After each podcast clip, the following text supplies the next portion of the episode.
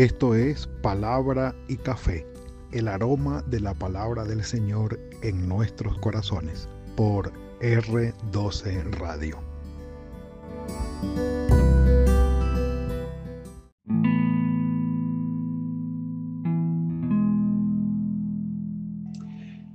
Señor, buscarte y encontrarte es la bendición de mi vida.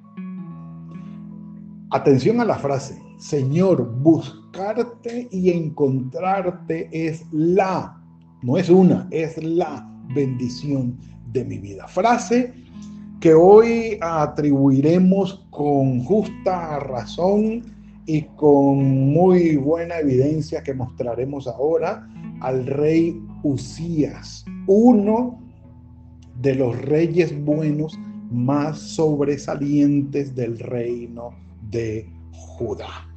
Venimos paso a paso, sin mucho afán, día a día, revisando a nivel de devocional, no a nivel de una profundización más técnica y de crítica bíblica y qué tal y qué tal, pero sí revisando el devocional, el mensaje que el Señor tiene para nosotros aquí y, y la lista va de la siguiente manera Déjenme yo la reviso aquí para no eh, invertir el orden de los nombres. Hemos hablado de Asa, el primer rey de Judá considerado como bueno. Luego siguió Josafat, luego siguió Joás, luego siguió Amasías, del que hablamos ayer, y hoy hablaremos de Usías o también llamado Azarías. En el relato que está registrado en el segundo libro de Reyes, capítulo 15, si no mal recuerdo, sí señora, 15, sí señor, eh, aparece el nombre de Azarías. Eh, eh, son ambos nombres atribuidos al mismo rey, Usías o Azarías, no estamos hablando de nombres diferentes. 781 al 740 antes de Cristo, pleno siglo octavo y lo interesante es que eh, Usías, este rey tan especial, digamos que hace una desarrolla su reinado alternando con o siendo simultáneo con Jeroboam II en Israel, en el norte. Y Recuerden que hablamos que el reino de Jeroboam II, o el reinado, perdón, de Jeroboam II fue caracterizado por un tiempo de paz, un tiempo en que Asiria, el imperio de turno, estaba muy ocupado atendiendo los lugares en el norte, en Rusia prácticamente, donde estaba perdiendo territorio y estaba muy ocupado, entre otras cosas, eh, afianzando el imperio y tenía descuidado pues la zona de, del Medio Oriente. Entonces eh, aprovecharon estos reinos pequeños políticamente hablando para no solamente vivir el tiempo de paz, sino para extender sus territorios y prosperar económicamente. Judá prosperó económicamente y hoy vamos a hablar un poco de ello con Usías. Entonces es contemporáneo Usías con eh, Jeroboam II, pero recuerden que aquel tiempo de Jeroboam II en el norte pues no fue nada piadoso. Fue una prosperidad llena de corrupción, llena de pecado, llena de desvíos hacer del camino del Señor los jueces, los sacerdotes, el rey, el pueblo. Aquello fue desastroso. Pero en el sur, con Usías, pasó algo interesante. Fue el tiempo en que habló el profeta Isaías. Si ustedes buscan en el capítulo 6 del libro de Isaías, del profeta Isaías, en la vocación donde se describe el llamado y la vocación de Isaías, capítulo 6, versículo 1, dice, En el año en que murió el rey Usías, vi yo al Señor sentado sobre un trono alto y sublime, y sus faldas llenaban el templo. Isaías capítulo 6, versículo 1. Ese es el relato del llamado de Isaías. Y eh, si regresamos un poco más al capítulo 1 del libro de Isaías, la introducción con la que los que compilaron el libro comienzan, dice visión de Isaías, hijo de Amós, con Z, no es el profeta, sino el papá de Isaías, la cual vio acerca de Judá y Jerusalén en días de Usías, Jotam, hijo de Usías, Acaz y Ezequías, reyes de Judá. Entonces, el reinado, que ya llegaremos el tiempo para hablar de eso, no el reinado, sino el ministerio de Isaías abarca cuatro reyes. Y hay una discusión sobre eso, pero no vamos a hablar al. No vamos a hablar al respecto. Pero bueno, ahí está Isaías en el tiempo del rey Usías y aquí está el rey Usías. Y si ustedes ven, van revisando poco a poco eh, una buena cantidad de eh, profetas van a introducir sus libros en su encabezado, diciendo, ubicando su ministerio en los tiempos de los reyes. Y vamos a saber a qué, a qué momento se refería. De manera que cuando el reino se divide y hay reyes en el norte y en el sur, los profetas hablan tanto al norte como al sur. Aquí tenemos a Isaías hablando a los reyes del sur. Bueno, capítulo 26 del segundo libro de Crónicas. Vamos a utilizar este relato largo, que es mucho más largo que el de Reyes. Eh, segundo libro de Crónicas, capítulo 26. Ubiquémonos allí, por favor.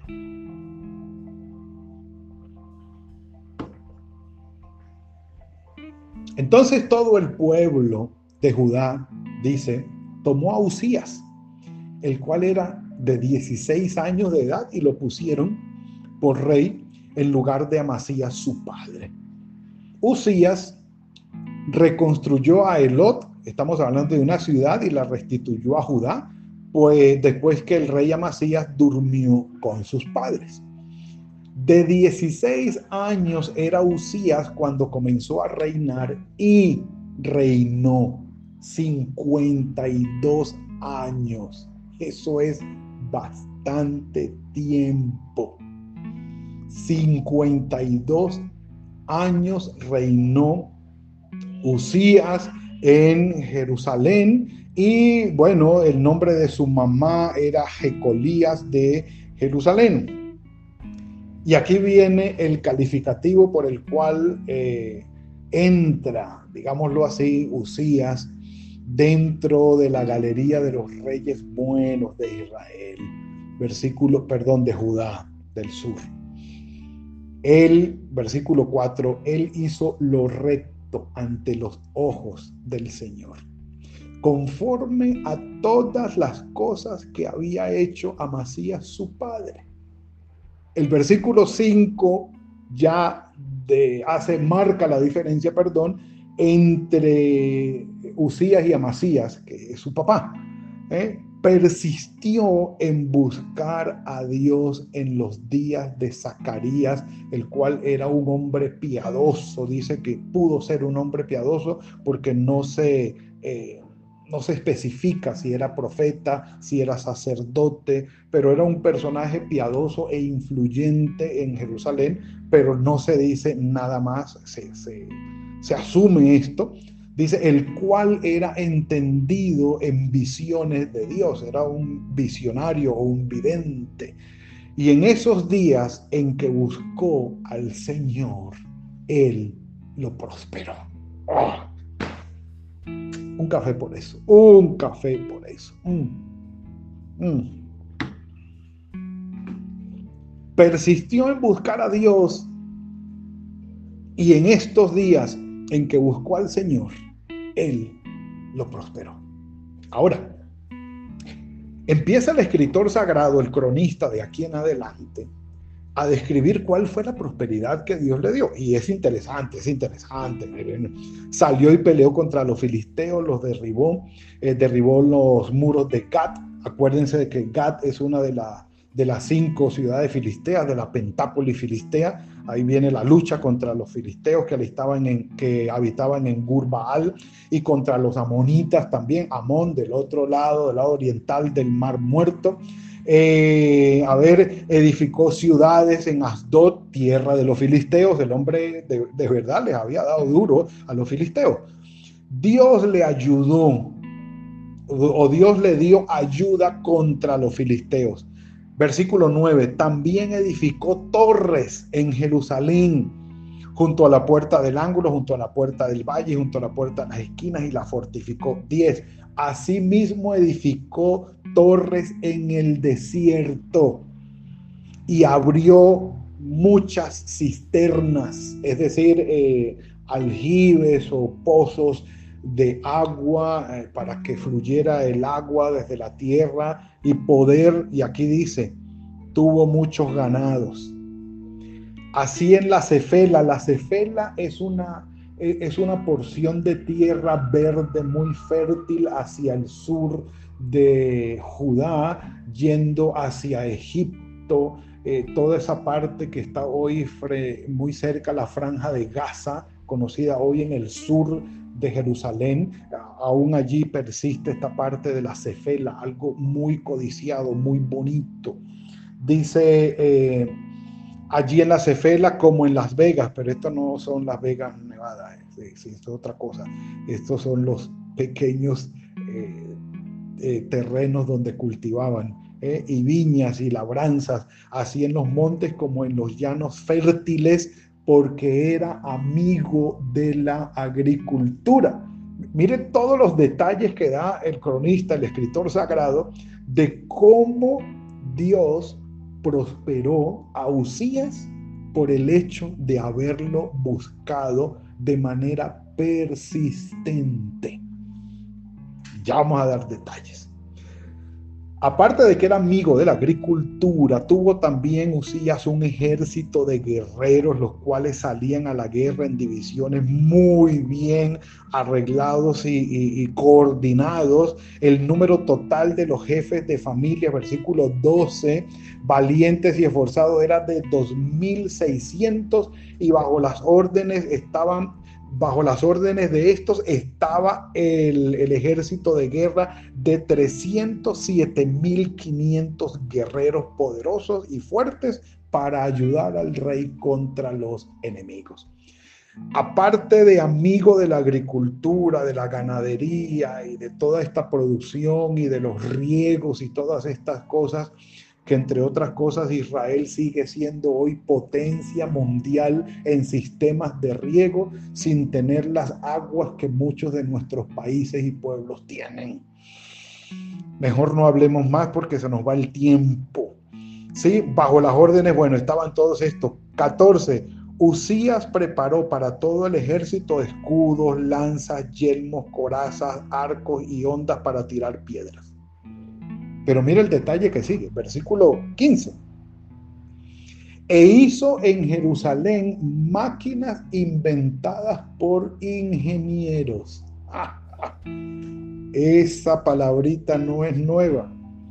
Para que estuvieran en las torres y en los baluartes para arrojar flechas y grandes piedras. Ingeniería militar de última, de, ¿cómo se llama? de, sí, de, punta, ¿sí? Eh, para arrojar flechas y piedras. Y su fama se extendió lejos porque fue ayudado maravillosamente hasta hacerse poderoso. Un café por eso. Me encanta este Usías. ¿eh? Por eso les decía que uno de los reyes buenos de Judá sobresalientes, sobresalientes, porque la, propuesta es, él persistió en buscar a Dios, Dios lo ayudó y lo prosperó al punto de hacerse poderoso. Es decir, sabiduría para construir y fortificar ciudades. sabiduría para armar el ejército y coordinarlo de manera eh, estratégica para ir a la batalla y triunfar. Estrategia para amar la agricultura y prosperar en sistemas de riego, en sistemas de siembra y de ganadería. Amaba la agricultura este personaje. Además, ingeniería militar de punta ¿sí? Al punto que no solamente construía los baluartes, sino armas de guerra novedosas para la, para la época y llegó a hacerse poderoso porque el Señor lo ayudó. Yo de ustedes acuñaría la oración, Señor, quiero buscarte, dame sabiduría, ayúdame, dame inteligencia y prospérame en lo que yo necesite ser prosperado y que sea un café por eso.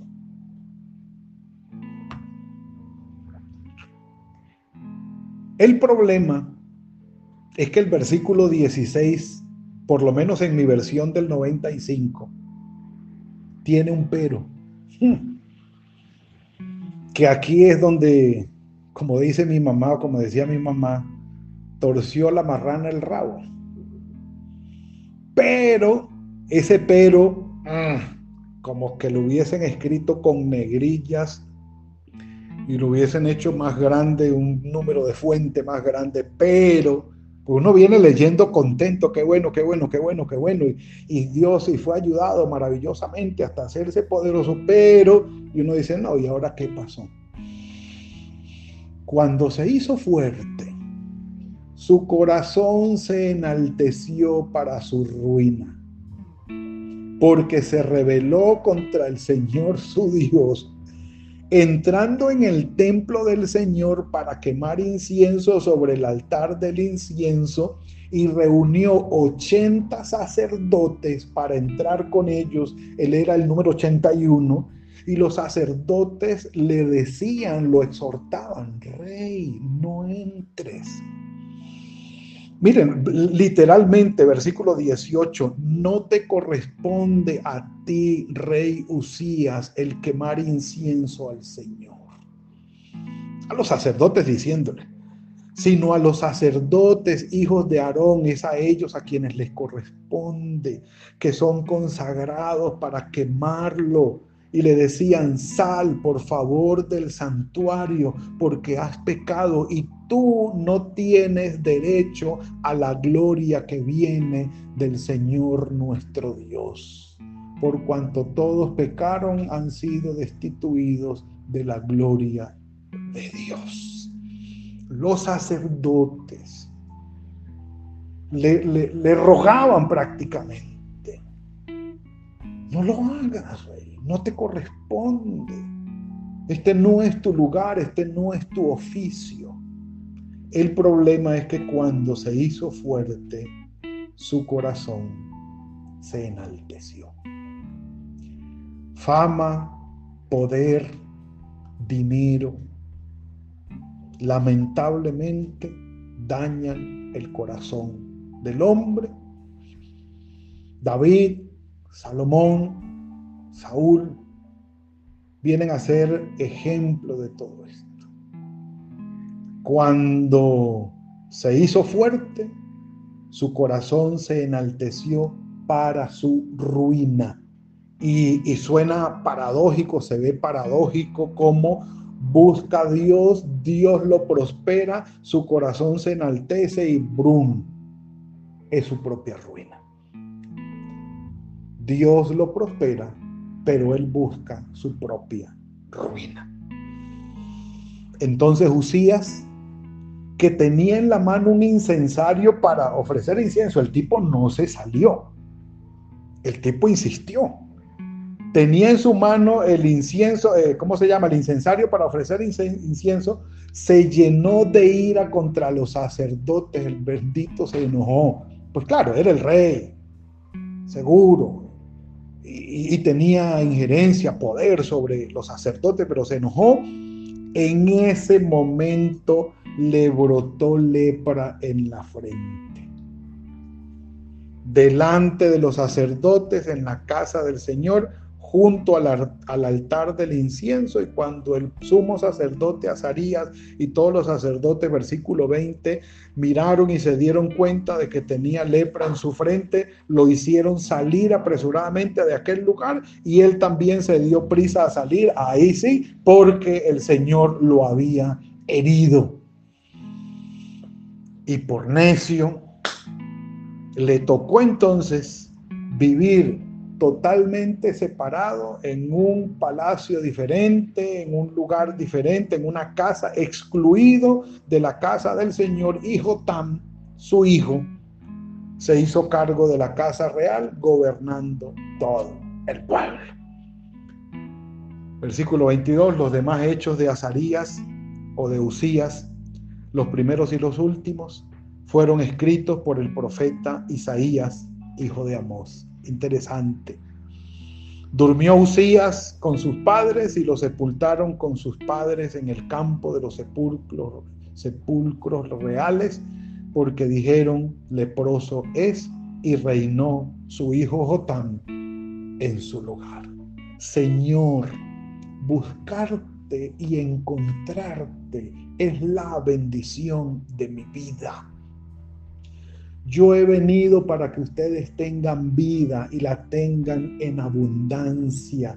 Buscar al Señor y encontrarlo es la bendición máxima que el ser humano puede tener, porque aquella gloria que perdió cuando estaba con el Señor unido con Él y por el pecado se perdió esa gloria con el Señor Jesucristo como intermediario, como el que paga, como el que expía nuestros pecados, quita esa deuda, quita ese mal, esa, esa separación entre Dios y nosotros y volvemos a ser uno con nuestro Padre Celestial y volvemos a esa vida abundante, a esa gloria que podemos mantener con nuestro Padre Celestial en el poder de su Espíritu Santo. Buscarlo es la mayor bendición, encontrarlo es la mayor bendición. Por eso cuando Saqueo en Lucas 19 del 1 al 10 está ansiosamente buscando conocer al Señor y el Señor le dice, Saqueo, voy para tu casa. Saqueo se arrepiente de sus pecados. La mitad de los bienes los doy a, a los pobres y la otra mitad, si en algo he robado a alguien, que por cierto yo creo que no, nadie va a decir que no, porque si lo había hecho, se lo devuelvo cuadruplicado. Él no santificó las riquezas que se había, que había obtenido injustamente. Eso es una falacia, es una trampa. Si alguien ha obtenido dineros injustamente, los ha robado por cualquier cosa que los haya tenido injustamente y viene al Señor y se encuentra con el Señor y se arrepiente, entregue todo lo que consiguió injustamente, devuélvalo. No creas la mentira de que ahora como yo fui santificado y el Señor ahora está conmigo, mi riqueza mala vida también me la, la santificó. No, Señor. Pero pastor, voy a quedar en los rines, en la calle puedes quedar, pero es mejor. Ahora se inventaron el cuento de que el Señor santifica riquezas mala vida. ¿Cómo le parece? Pero bueno, cada quien con su cuento, cada quien con su cuento. El punto es, mis amados, que Saqueo encontró la bendición y el Señor le dijo, la salvación hoy ha llegado a esta casa, porque este también es hijo de Abraham. Encontrar a nuestro Señor Jesucristo es quitar esa pared intermedia de separación entre Dios y nosotros y volver a esa vida abundante con nuestro Padre. Encontrar al Señor, buscarlo y encontrarlo es la mayor bendición que nosotros podemos recibir. Que no tenga nuestra vida el pero que tuvo Usías cuando habiéndose hecho fuerte, su corazón se enalteció y se fue a la ruina. El Señor te ha bendecido, dale la gloria. Disfrútalo, bendícelo, pero que tu corazón se mantenga humilde. Anda por los caminos de Él, viviendo lo que el Señor tiene para ti. Disfruta su bendición. Si buscamos al Señor, Él se va a dejar encontrar. Porque así como en saqueo. Eh, en vez de nosotros buscarlo a Él, primero Él nos estaba buscando a nosotros. Y nos encontró, nos encontramos, Él se dejó encontrar y es la mayor bendición para nuestra vida. Pidámosle sabiduría al Señor. Señor, ayúdame a prosperar en lo que yo hago. Dame sabiduría para hacer bien lo que yo hago. Guíame y que tu espíritu me guíe en todo lo que tengo que hacer. Señor, buscarte y encontrarte es la bendición de mi vida. Padre nuestro, gracias por esta bendición que nos has dado hoy. Gracias por llevarnos de tu mano y preparar todo este banquete para nosotros. Espectacular, Señor, lo que haces por nuestras vidas. Gracias, muchas gracias. Permite que nuestro corazón no se enaltezca, Señor, buscando nuestra propia ruina, sino que nos mantengamos humildes, confiando y dependiendo de ti siempre, agradeciendo todo lo que haces en nuestro favor y pidiendo de tu mano todo lo que necesitamos. Delante de ti estamos. Ponemos este día en tus manos, guíanos, bendícenos, acompáñanos, llévanos, oh Señor, muéstranos tu camino siempre y prospera, Señor, fructifica el trabajo de nuestras manos. En tus manos estamos, en el nombre de tu Hijo Jesucristo. Amén y amén.